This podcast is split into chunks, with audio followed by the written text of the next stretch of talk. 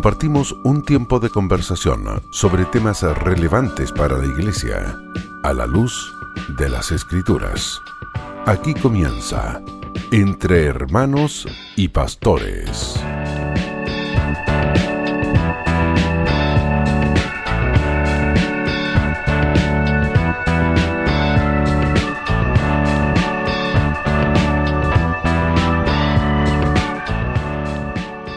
tenerle eh, desde la ciudad de Temuco, pastor de la primera iglesia bautista de aquella ciudad.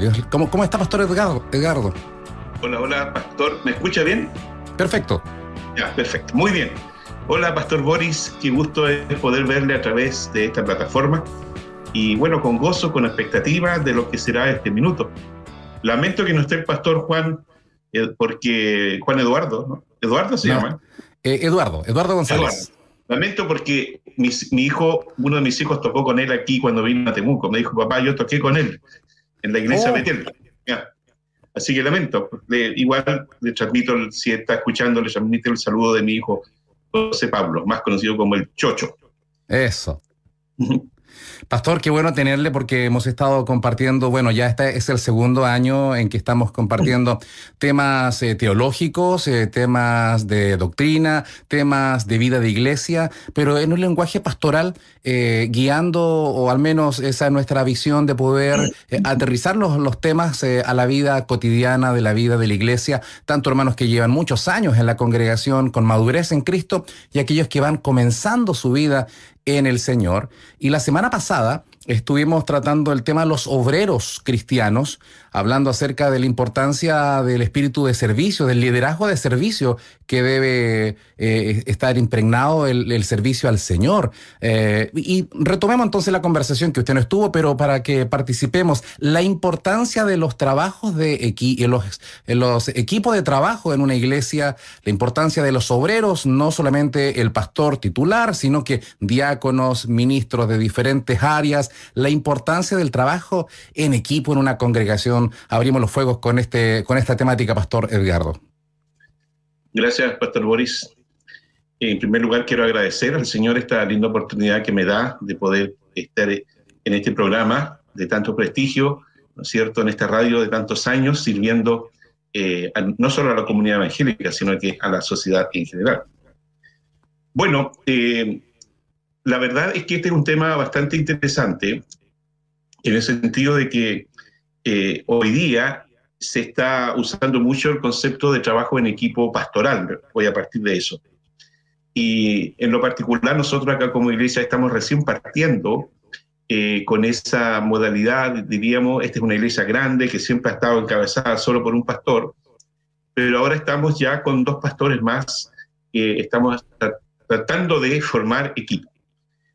Pero antes de eso, bueno, la iglesia siempre ha estado organizada con diferentes ministerios, donde eh, los ministerios son respaldados también por el, por el servicio de los diáconos, y es fundamental poder trabajar en equipo, porque la tarea no se puede hacer solo. Y, a través de la escritura, ¿no es cierto?, lo podemos ver, el caso del consejo de Jetro a su yerno Moisés nos deja claro a nosotros que el trabajo es en equipo.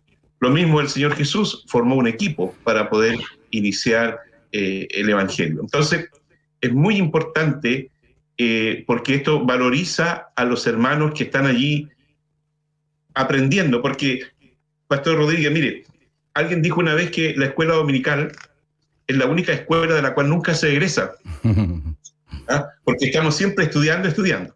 Pero bueno, el trabajo en equipo eh, potencia el, liderazgo de nuestras iglesias y hemos visto cómo eh, a través de, este aprendizaje muchos hermanos se incorporan al trabajo de la iglesia.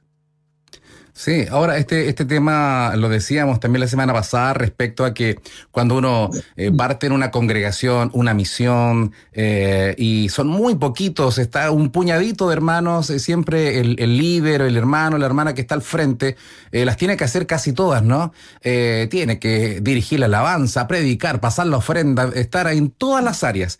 Pero a medida que la misión, la iglesia, empieza a crecer, eh, es muy sano que se vayan, eh, Dios vaya eh, abriendo el corazón a otros eh, hombres y mujeres que se van sumando a la vida del trabajo em, de la iglesia. Pero eso también, así como representa una, una hermosura de, trabajo en equipo, también representa sus dificultades. Me estoy acordando, por ejemplo, eh, de, de, la elección de los siete, allá en Hechos capítulo 6, que dice que en aquellos días, como creciera el número de los discípulos, hubo murmuración es decir, pareciera que hay una crisis de, crecimiento. Cuando crece la iglesia hay más necesidades y los apóstoles, los doce, no podían dar abasto a todo y se necesitó que se levantaran estos siete hombres con las características que da. Eh, es decir, eh, el trabajo en equipo también representa eh, oportunidades, pero también puede ser motivo de conflicto. El tema de hoy día que estaremos tratando es el liderazgo saludable al interior de la iglesia. Eh, porque una cosa es tener un liderazgo, pero este puede ser bueno, o puede ser excelente, o puede ser deficitario, o puede estar eh, tratando de aprender. Yo creo que todos de alguna forma estamos tratando de aprender la importancia del liderazgo sano al interior de, la iglesia, Pastor Edgardo. Bueno, Pastor, mire, este es un tema bastante eh, importante tratarlo, eh, porque las sectas, precisamente, yo soy profesor de secta en nuestro seminario acá, las sectas aparecen eh, especialmente cuando hay líderes que no tienen la doctrina sana y no tienen los conceptos de liderazgo sanos. Ahí aparecen las sectas, cuando se, se, revelan, ¿no es cierto? Y se llevan un grupo de gente y enseñando una, una doctrina eh, errada, equivocada a la luz de la palabra. Siempre el crecimiento, eh, y esto lo aprendí de, mis hijos, eh, nosotros nos preocupábamos mucho cuando los niños tenían dolores de rodilla y dolores de codo y llevábamos al médico y el médico decía, pero si es producto del crecimiento. El crecimiento produce dolor, pero es necesario el dolor para que el niño crezca y se desarrolle. Entonces, el crecimiento trae estas problemáticas, pero también es una oportunidad para formar nuevos líderes. Pero, pastor, mire, permítame eh, decirle algo, quiero partir con esto. Eh, tenemos que tener claro qué, es primero un líder, qué es lo que nosotros concebimos como, como líder. Eh, se cuenta la historia de, de un hijo que le comunicó a su padre que él quería ser líder y le preguntó a, su papá cómo podía lograrlo. Y el padre le dijo, mira, tienes que estar consciente de tus conductas. Cada vez que tú hagas una conducta equivocada, pon un clavo en la cerca. Y cada vez que tú hagas algo que, que sientas que no está bien y lo reconoces que no está bien, clava un clavo. Y así dice la historia que clavó muchos clavos y cuando ya llegó y cuando este joven dijo, ya he superado todas aquellas cosas, eh, le dice, padre, eh, ¿qué hago ahora? Entonces papá le dijo, ahora comienza a servir. Cada vez que hagas un acto de servicio bueno, saca un clavo. Y así la historia dice que fue sacando los clavos hasta que terminó eh, de sacar todos los clavos. Y él muy contento se acercó al papá y le dice, papá, lo logré, soy un líder. Pero reflexionó el muchacho y le dijo, pero ¿qué hago con los orificios que quedaron en la madera?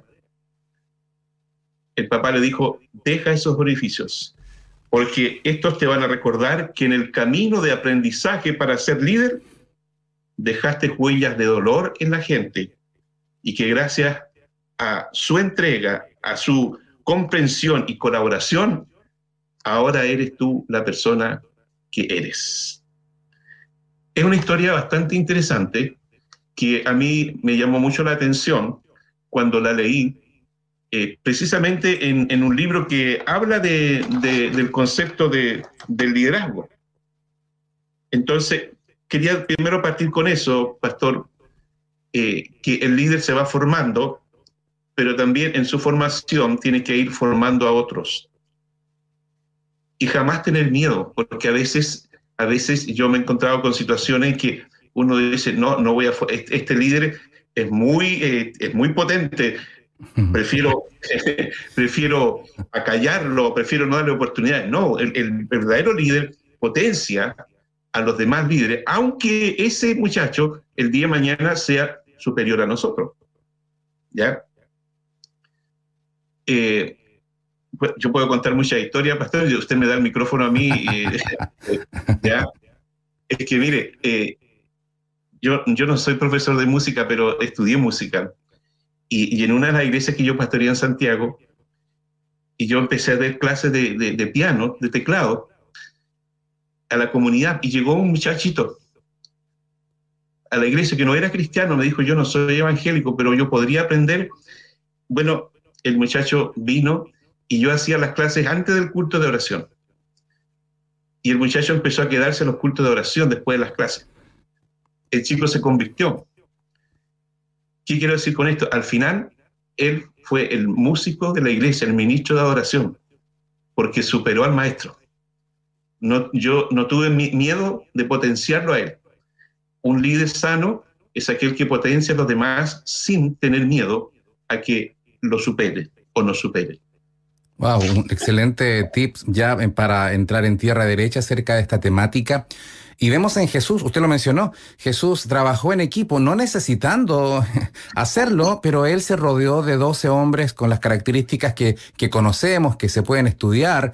Eh, sin embargo, él eh, le fue enseñando en el camino, eh, trabajando a través de, la administración, viendo el ejemplo de Jesús, pero también en los discípulos vemos que había una suerte de competencia porque algunos se adelantaron para ver quién se sentaba en las sillas de privilegio y el Señor les tiene que decir que en, el reino será diferente, eh, entre, en el mundo será así, pero entre nosotros será distinto.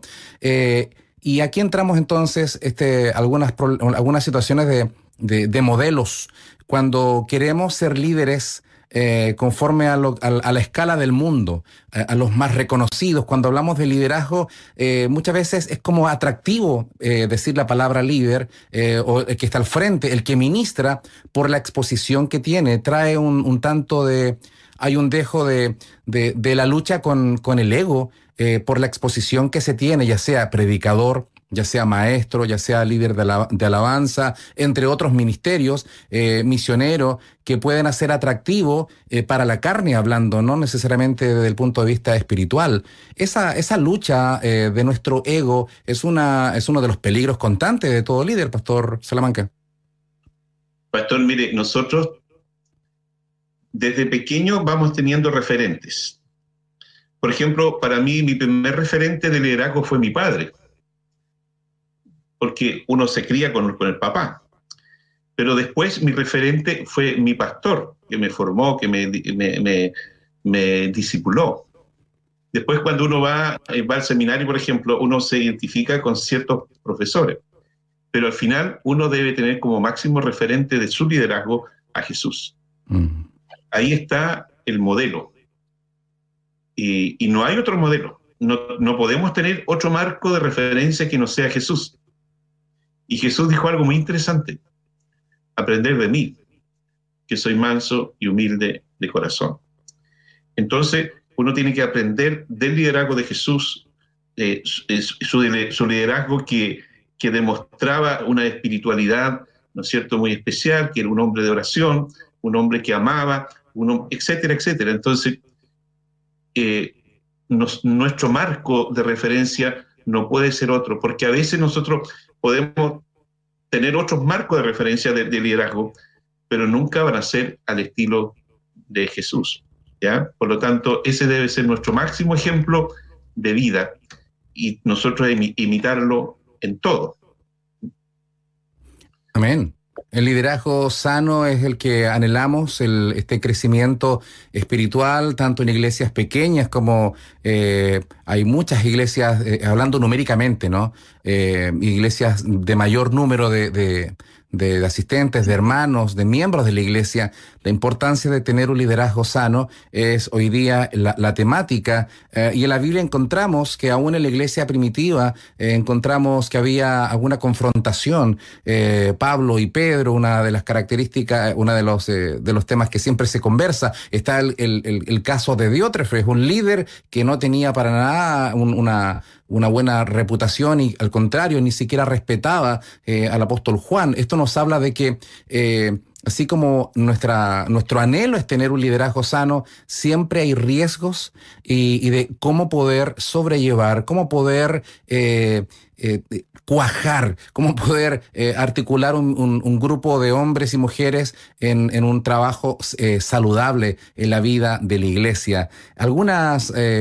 Eh, algunos comentarios al respecto, cómo poder tener un, ejercicio de, del liderazgo sano dentro de la congregación, eh, eh, cómo se escogen, cómo se van capacitando, las reuniones de trabajo que se deben tener, algunas cosas que quizás están algunos aprendiendo a trabajar y otros que están atentos para poder sacar algunas ideas para, para sus ministerios. Yo creo que lo primero que uno tiene que enseñarle a su equipo de trabajo es que que, aprendamos a depender de Dios, aprendamos a tener una comunión de Dios permanente, con Dios permanente. Porque si nosotros eh, dejamos de mirar a Dios y, nos enfocamos en nuestras capacidades, eh, nos vamos a equivocar y vamos a, a errar el camino. Por lo tanto, la vida espiritual es fundamental, pastor. Nosotros tenemos que llevar a nuestros líderes a que tengamos una comunión permanente, diaria con el Señor. Usted debe recordarse que seguramente estudió en el seminario eh, el libro em, que tiene que ver con, el discipulado, ¿cierto? El, plan maestro, donde nos hablaba de la cruz del discípulo. Mm. Nos hablaba de las disciplinas que nosotros debemos tener como, como cristianos. Entonces, un, un liderazgo saludable se va logrando en la medida que nosotros estemos más y más en comunión con Dios. Cuando se pierde la comunión con Dios y aparecen eh, y, ponemos nosotros en la mesa nuestras capacidades, estamos equivocados. Porque las capacidades que Dios nos da son espirituales. Los dones son para edificar la iglesia, para, edificar, para edificarnos nosotros mismos y para edificar a la iglesia. Por lo tanto, es fundamental que nuestros líderes eh, antes de que tengamos reuniones administrativas que, son necesarias, busquemos la presencia de Dios. Recordemos que Cristo, antes de enfrentar su ministerio, él iba a orar de mañana y se iba a orar de noche. Entonces, para mí ese es, básico, eh, pastor, la comunión que debemos tener nosotros como, como líderes con el Señor. Y eso va a permitir un trabajo transparente. Eso no significa que no vamos a tener problemas a veces punto de vista, pero cuando estamos tan unidos al Señor, el, el mismo Espíritu Santo nos va aclarando las situaciones y trae a luz eh, la solución. Sí, bueno, eh, ejemplos hay varios, ¿no? Me estoy acordando en Filipenses cuando dice que estas hermanas eh, a las cuales llama para que, que han combatido en la fe, es decir, no eran cualquier, no eran nuevitas, no eran recién aparecidas, eran mujeres de tremenda bendición con una trayectoria, pero algo había ocurrido que tuvo que llamarle la atención para, para poder volver a la comunión. Eh, y en ese sentido, la humildad del liderazgo, hemos dicho que un liderazgo sano es un liderazgo que sirve, es un liderazgo que, busca la espiritualidad personal. Eh, el pastor que está al frente, eh, llámese como se llame en cuanto al pastor principal o el pastor, eh, ¿no es cierto?, como, como les designe la congregación, tiene que ser un hombre de oración, como cada ministro lo debe ser. esto habla de los desafíos espirituales. Estoy pensando en en que muchas veces estamos también trabajando a nivel administrativo, hay una, un organigrama em, y que em, cómo, cómo conciliar el, eh, el, organigrama, la organización con eh, un liderazgo espiritual. Eh, me imagino que no se oponen entre sí, eh, pero ¿qué importancia tiene buscar el equilibrio justo para no transformarse solamente en una empresa que funcione como relojito, pero poco espiritual se podría incluso designar? Pastor, mire, hay un libro que yo quiero recomendar que llegó a mis manos, yo, y usted lo debe conocer, Liderazgo Peligroso no sé si usted lo, conoce ese libro, Liderazgo Peligroso. Escrito por un pastor que vino a una de nuestras conferencias que se llama Luis Gabriel César, que vino a algunas conferencias pastorales años atrás. Y, este libro a mí me ha abierto los ojos en muchas cosas, porque el título parece extraño, Liderazgo Peligroso, ¿ya? Eh, porque uno lo podía mirar desde otro punto de vista, ¿cierto? Pero él habla del liderazgo peligroso de aquel líder que es capaz de trabajar en equipo, que es capaz de ministrar a su equipo y que es capaz de buscar las soluciones en conjunto. Hay un pasaje en, que quiero compartir con ustedes que está en Hechos 20, en el discurso de Pablo de despedida ahí en, Mileto, mm. eh, en el versículo 28, eh, él dice, por tanto, mirad por vosotros y por todo el rebaño en que el Espíritu Santo os ha puesto por obispo para apacentar la iglesia del Señor, la cual él ganó por su propia sangre. Porque yo sé que después de mi partida entrarán en medio de vosotros lobos rapaces que no perdonarán al rebaño. Y de vosotros mismos se levantarán hombres que hablen cosas perversas que arrastran para sí a los discípulos. Por tanto, velad. Acordaos, acordaos que por tres años de noche y de día no he cesado de amonestar con lágrimas a cada uno. Y ahora, hermanos, os encomiendo a Dios y a la palabra de su gracia, que tiene poder para sobreedificaros y daros herencia con todos los santificados. Aquí Pablo, ¿no es cierto?, nos da una clase de liderazgo bastante interesante y que nos lleva a nosotros eh, a, mirar el funcionamiento eh, en la búsqueda de honrar y glorificar a Dios. Yo creo, pastor, que la iglesia, hablando del organigrama, eh, yo soy un poco eh, enemigo de dos cosas. Primero, soy un poquito enemigo eh, de las personalidades jurídicas, porque a veces la personalidad jurídica de una iglesia determina más el trabajo que la misma palabra del Señor. Y, y yo me he encontrado con hermanos líderes de nuestra iglesia defendiendo más lo que dice el estatuto, el reglamento, que lo que dice la palabra de Dios. ¿ya? Para mí ese, es un problema que se, nos, ha, eh, nos ha generado las personalidades jurídicas. ¿ya? Y, lo segundo, los organigramas tienen que estar en función de, la iglesia. Un organigrama se crea de acuerdo al, al, equipo de trabajo que se tiene y a las necesidades y a la visión que la iglesia tiene de trabajo. Pero todo, todo es movible, digamos, se puede cambiar en la medida que el crecimiento nos vaya eh, llevando a ello. Por ejemplo, hay ministerios que crecen y que hay que subdividirlos porque, porque el crecimiento eh, es grande. Entonces, mientras más grande sea el grupo, más problemático es. Por lo tanto, el trabajo en equipo nos permite a nosotros eh, trabajar en grupos más pequeños en pro del crecimiento y del desarrollo de la obra. Este trabajo, sí. Pero pastor, ahí hay que tener el líder principal, diríamos el pastor, tiene que tener eh, una actitud de vigilancia. Estar, uno no puede, bajo ningún punto de vista, eh, y esto lo, vi en un libro que leí tiempo atrás, uno no puede eh, delegar cosas que le corresponden al líder. Uno puede delegar algunas tareas, pero hay una responsabilidad que es propia del líder, del pastor en este caso, y que esa no se delega, porque el pastor es el que tiene que dar cuenta. Pero algunas, algunas tareas sí puede eh, delegar, pero la, dirección general de, la obra, de, la iglesia donde está, le corresponde al pastor titular en este caso. Qué, interesante eso, porque me estoy recordando de algunas eh, situaciones X en algún lugar del mundo cuyo lugar no, no, quiero recordar, no quiero mencionar, pero me recuerdo de alguna situación, por ejemplo, donde un ministerio de alabanza no se sujetaba a las indicaciones pastorales. porque hace tanto tiempo que estaban funcionando eh, que después llega un pastor para dirigir la congregación y no se sujetan. Ellos tienen su manera, su forma.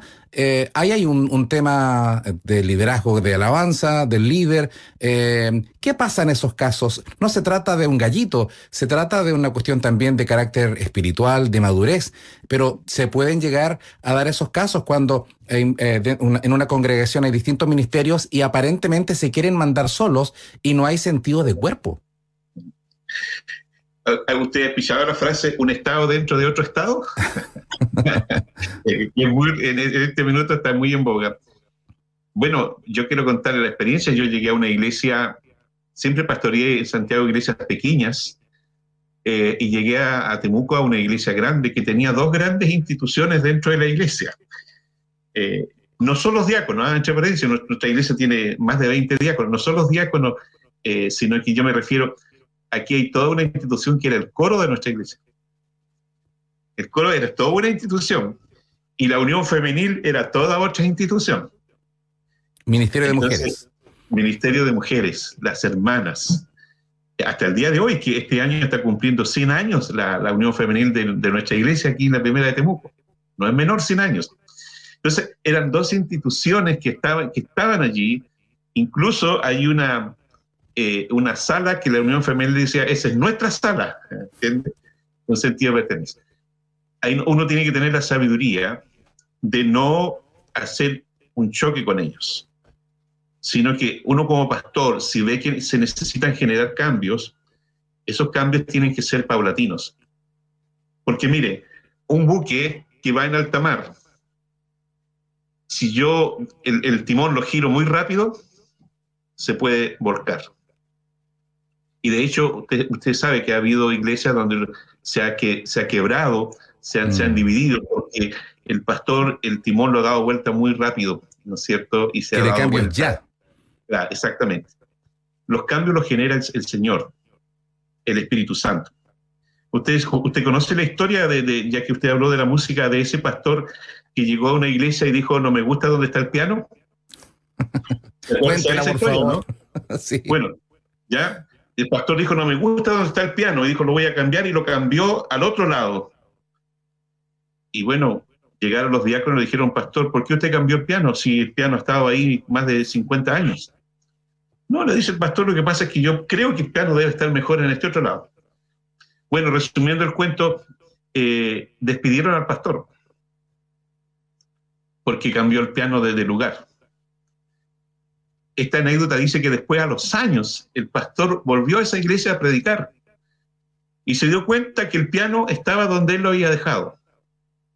Y le pregunta al pastor nuevo allí, ¿y cómo usted lo hizo? Es que yo le dijo, todos los días lo movía un centímetro. ¿Eh? Hasta que llegó el piano ahí donde está. Parece exagerado un poquito la, la ilustración, pero así es. Los cambios tienen que ser, primero, uno tener la convicción que es un cambio que el Señor puso en el corazón del líder o, del liderazgo y que esos cambios eh, tienen que ser en forma paulatina. ¿Ya? Porque esto también nos permite que el, el, liderazgo se sienta participativo de los cambios. ¿Ya?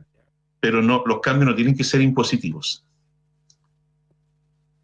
El liderazgo sano que estamos hoy día compartiendo con nuestros hermanos, bienvenido a todos aquellos que están a esta hora eh, participando, a los que se vienen agregando a la sintonía de armonía para todo el país. Hoy día estamos junto al pastor Edgardo Salamanca, pastor en la ciudad de Temuco, eh, compartiendo acerca de esta temática. La semana pasada hablamos de los obreros, del trabajo en equipo, hoy día edificando eh, un, o trabajando con un liderazgo sano, saludable, que es tan fundamental para la vida de de la iglesia el poder tener, por ejemplo, un, trabajo, eh, como dice la, escritura, ¿no? Que estaban todos unánimemente juntos, porque podemos estar juntos, pero el ambiente se corta con cuchillo. Y cuando alguien llega a la iglesia, se percata de que algo ocurre, eh, pero cuando hay una, una comunión, cuando hay una armonía, como lo expresa el Salmo 133, eh, algo también se percibe, esa, esa, esa bendición de estar juntos se va percibiendo. hay personas que, llegan y se sienten eh, bendecidas independiente eh, o quizás la recibieron con un, saludo afectuoso. Muchas veces hay gente que se queda por, por esos gestos que van marcando una iglesia saludable, aún en el saludo, aún en pequeñas maneras. De hecho, ah, este fin de semana alguien me compartía que llegó a una congregación en Temuco, eh, una jovencita que fue a la universidad y fue con su familia eh, y se sintieron muy, muy bien recibidos en esa congregación, ahí en Claro Solar más o menos. Esto nos habla de que qué importante es eh, que se va percibiendo aún aquellas cosas a corto plazo. Mm. Bueno, pastor, nosotros podemos estar horas, horas y conversando este tema porque es, apasionante. una de las cosas que y nosotros debemos entender que la iglesia debe ser una comunidad terapéutica, donde los heridos sientan que son sanados y que el Señor los va a sanar y los va a tratar. Ahora, si nosotros no tenemos un liderazgo sano, y aquí quiero entrar en otra área, nosotros como los líderes de la iglesia necesitamos de vez en cuando tener encuentros sanadores de, restauración, eh, en lo que denominamos la sanidad integral. ¿Por qué? Porque nosotros somos seres humanos, no, tenemos que olvidarnos de eso. Y si miramos los discípulos de Cristo que de repente tenían, como usted lo mencionaba antes, tenían sus, sus conflictos entre ellos, el que los llamaba a la calma, el que los, guiaba, eh, le decía Jesús. Eh, es Jesús. Y Jesús dijo en un momento dado, ejemplos os he dado, haced vosotros lo mismo. Entonces nosotros como debemos trabajar la sanidad eh, del liderazgo. Porque si no, se nos puede levantar un, una especie de caudillismo, Y eso puede causar un conflicto. No tenemos que tener miedo a decirnos las cosas, ¿ya? Eh, en, un buen espíritu, en oración, porque cuando nosotros transparentamos las cosas, vamos a poder eh, manejar de mejor manera la situación. Pero cuando no le damos, eh, no, nos damos estos espacios para sanarnos interiormente, eh, cuando una persona no está sana, no, no, no ejerce un liderazgo sano. Una persona herida daña con sus heridas a otro.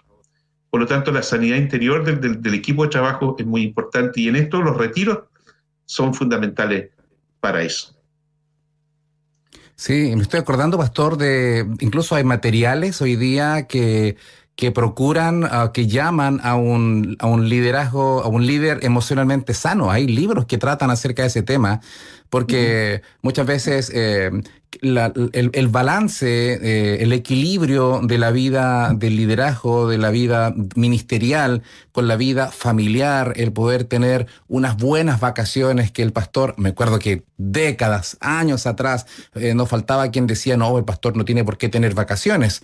Eh, casi como que si el Señor lo llamó, tiene que estar siempre en la, ahí al frente. Hoy día se, se reconoce, es algo obvio lo que estoy diciendo, pero cuestiones como esa, décadas atrás se luchaban es decir, eh, estar sano emocionalmente para poder ministrar su familia que esté sana eh, en todos los ámbitos y lo mismo procurar para cada uno de los integrantes del trabajo de equipo, porque queremos que, que, funcione el Ministerio de Intercesión.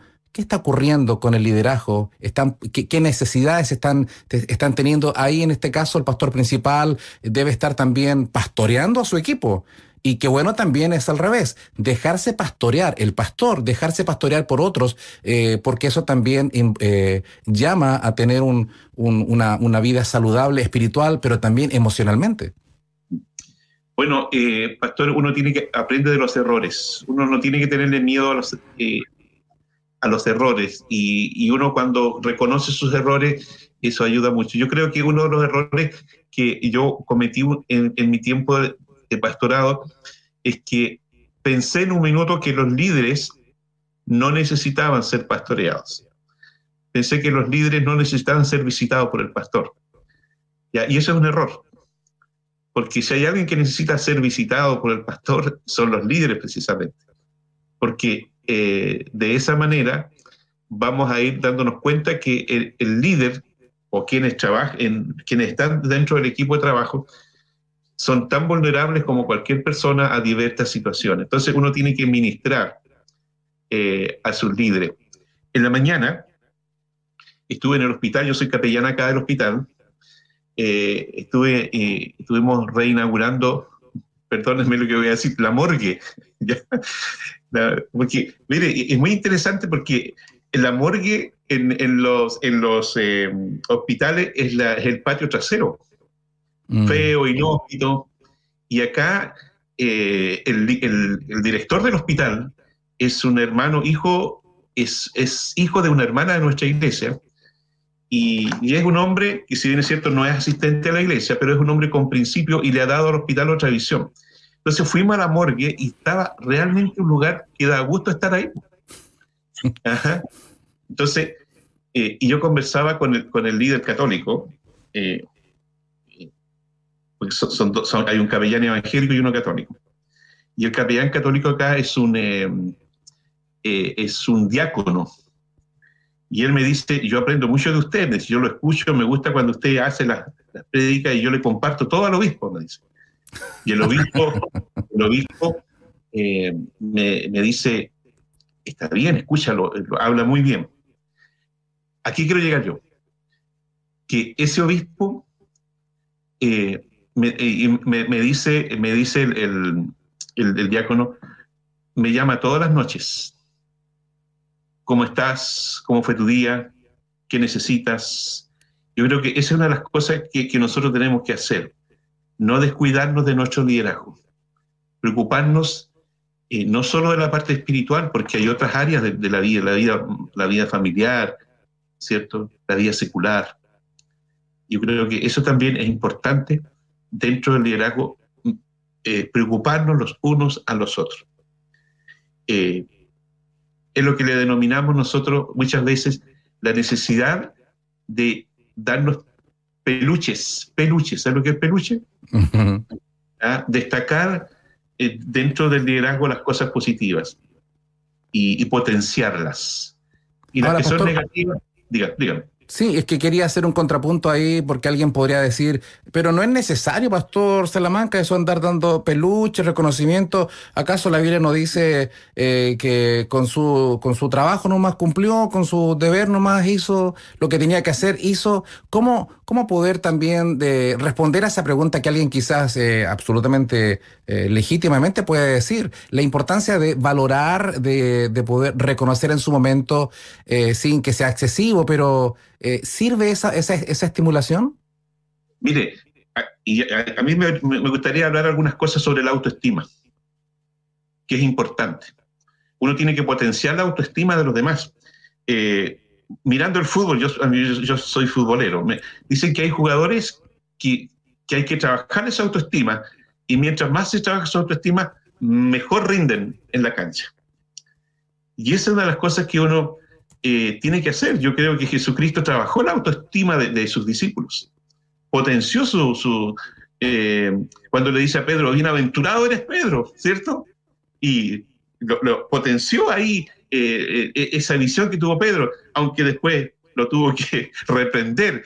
Pero yo creo que es, bueno potenciar la autoestima, pero también es bueno reprender alguna cosa cuando no está bien, pero saber decirla en buenos términos y, en el momento que corresponde.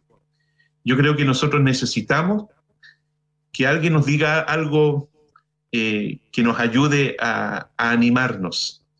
Por eso dice que ahí en, Hebreos dice que para que nos estimulemos mm. al amor y a las buenas obras. Entonces, un liderazgo sano se va desarrollando en la medida que nos vamos estimulando unos a otros.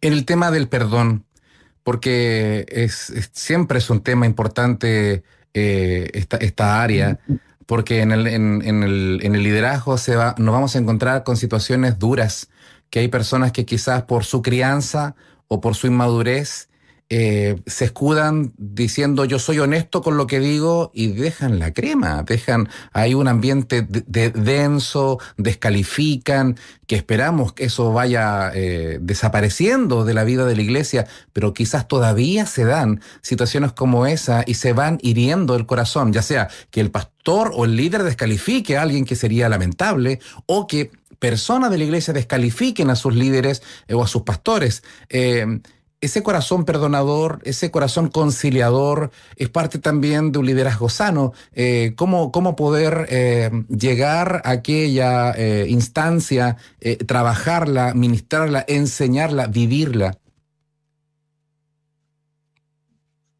Pastor, mire, yo creo que uno aprende de las experiencias, pero uno no puede repetir una experiencia de un lugar a otro lugar pero sí uno puede aprender de cosas. Por ejemplo, yo cuando recién inicié mi ministerio en Santiago, en una iglesia X, en un culto determinado sentí en mi corazón eh, pedir perdón a la iglesia. Yo dije, hermano, yo quiero pedir perdón si hay algún hermano se ha sentido ofendido o, se, o se ha sentido desatendido eh, sabe, pastor, que eso generó una situación tan hermosa que hay hermanos que se pararon y dijeron yo necesito pedirle perdón a tal hermano, a tal hermana, una hermana. Y se generó un, ambiente de perdón y de sanidad. Mm. Yo creo que el Espíritu Santo es el que nos guía en esto. Yo no puedo usar el púlpito para eh, para herir a la gente. El púlpito es para entregar mensajes de sanidad. Y, las cosas hay, que saber decirlas. Eh, hay un hermano en esa misma iglesia que me decía, pastor, yo digo las mismas cosas que usted dice, pero los hermanos se ofenden. Pero es como, como tú lo dices, como tú lo dices. Hay formas y formas de enseñar. El, el tema del perdón es clave, es fundamental. Eh, en, la iglesia, porque una iglesia eh, que no tiene un, sentimiento de, perdón eh, va, va haciendo que se acumulen amarguras y, esas amarguras van, produciendo, van produciendo los, los, los cismas después en el interior de la iglesia. El perdón está claramente determinado por Jesucristo cuando dice, y perdona nuestras deudas así como nosotros perdonamos a nuestros deudores. El perdón es clave, pastor, dentro de, una, de un equipo de trabajo y por supuesto dentro de una iglesia. Ahora hay una, esta pregunta eh, no, no es controversial, pero sí algún, alguna orientación cuando en algún momento, sobre todo en nuestro país, que actualmente está, está viviendo eh, estas tensiones de carácter política, que hay pensamientos, hay distintas posiciones y que en la iglesia también es un reflejo de la sociedad, en el sentido de que hay de todo en la congregación. Hay hermanos que tienen un pensamiento, otros otro.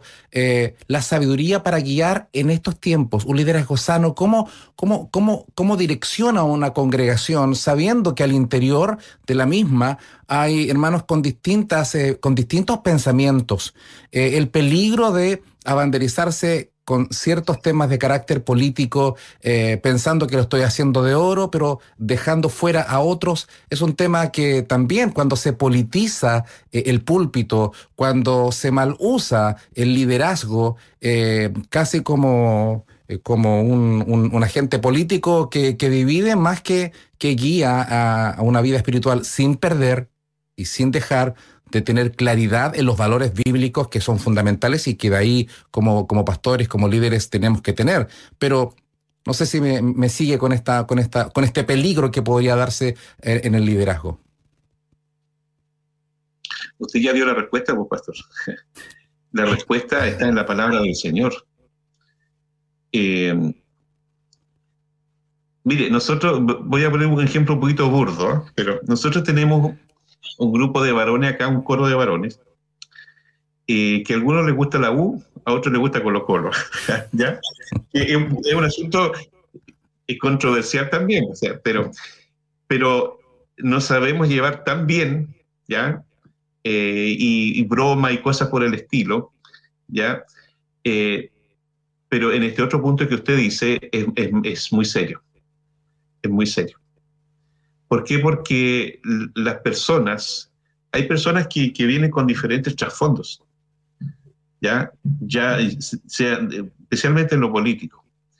Entonces, eh, cuando el pastor se abanderiza políticamente, ¿cierto? Con una posición, eh, está equivocado. Nosotros, nuestro máximo referente de enseñanza siempre va a ser la palabra del Señor. ¿Ya? Eh, y no hay otra, no hay otra.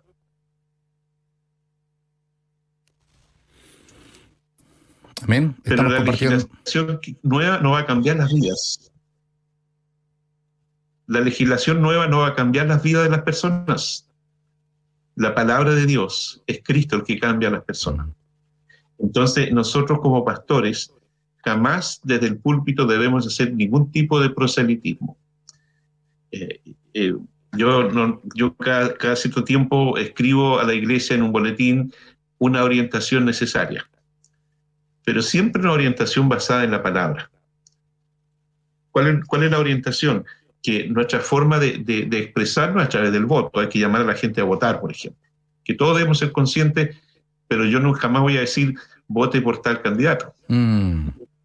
Incluso en nuestra iglesia han habido hermanos que eh, han ido como candidatos y jamás hemos usado el público para decir, mira, aquí en la iglesia hay un hermano que es candidato, vote por él. Jamás hemos hecho eso.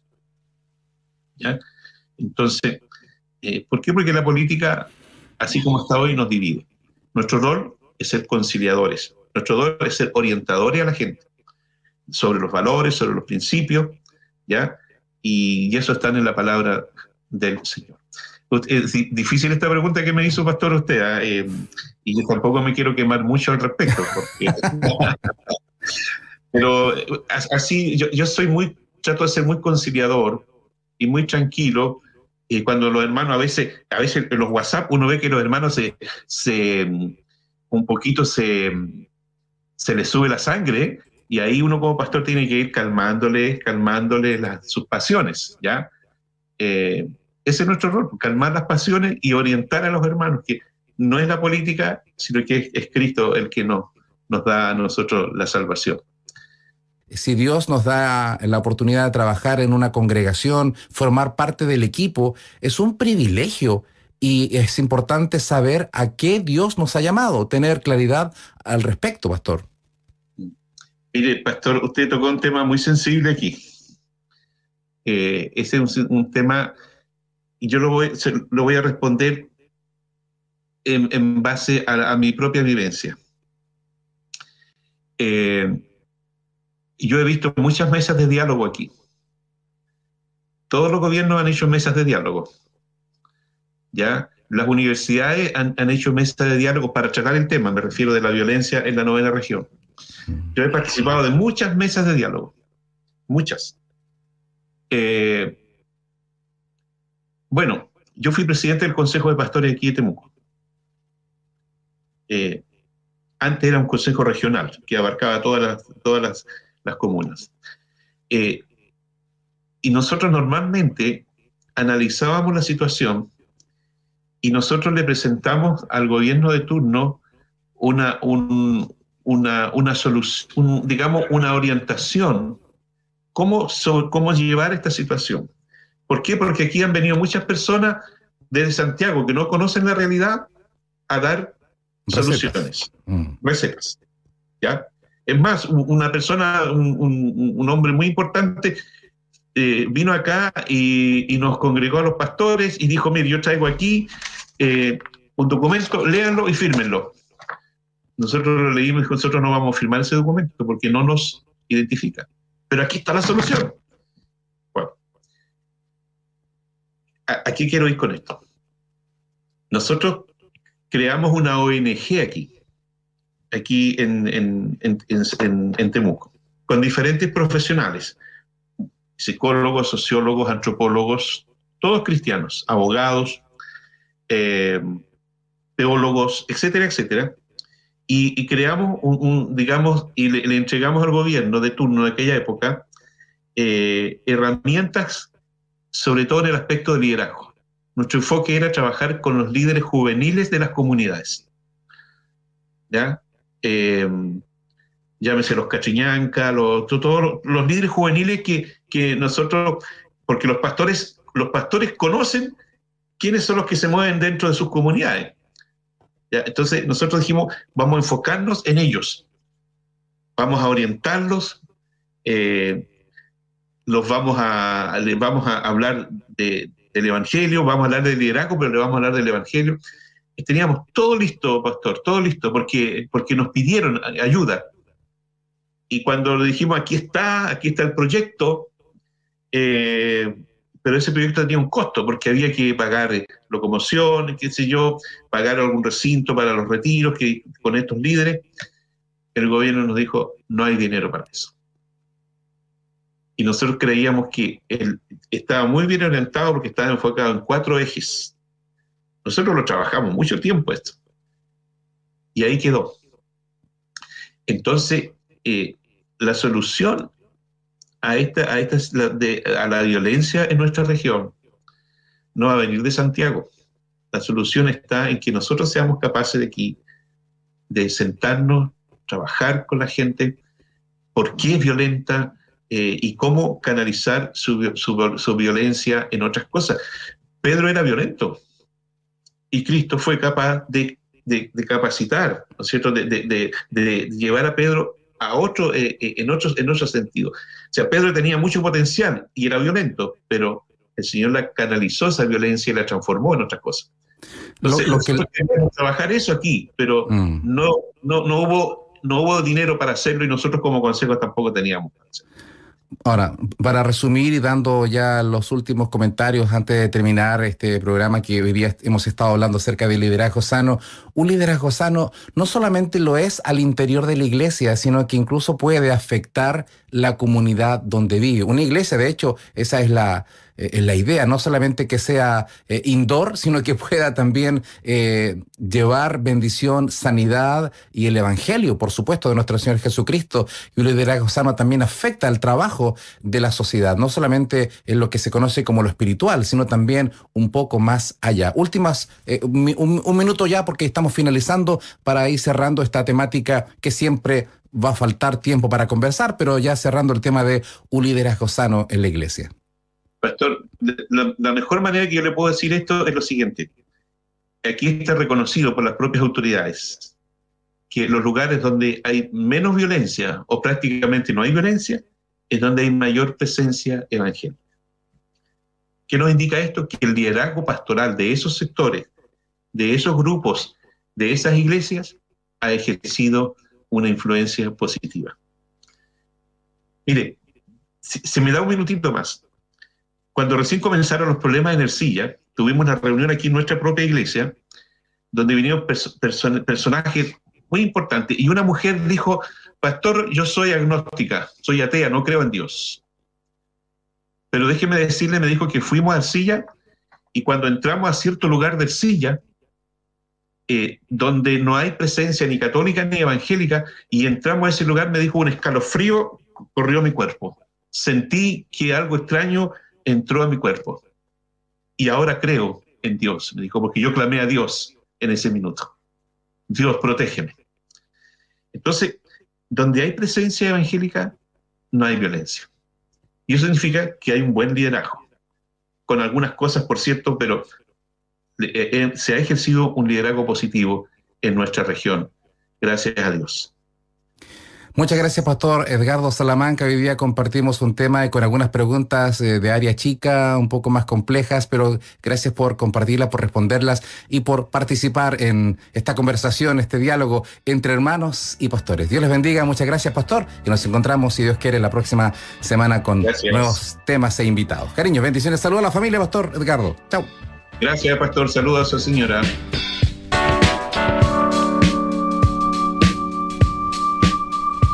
Esto fue Entre hermanos y pastores, un tiempo de conversación sobre temas relevantes para la Iglesia, a la luz de las Escrituras, junto a los pastores Boris Rodríguez y Eduardo González.